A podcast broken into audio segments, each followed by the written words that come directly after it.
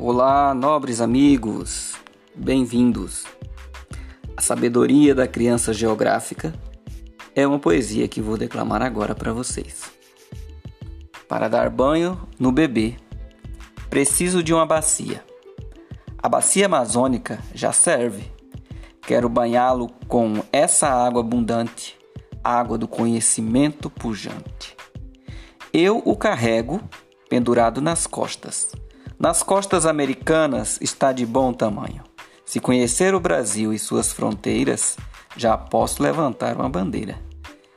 Que ela navegue pelo maior rio do mundo, o Rio da Sabedoria, e faça conexões com seus afluentes, que busque as origens através do montante, que evolua fluindo como na jusante.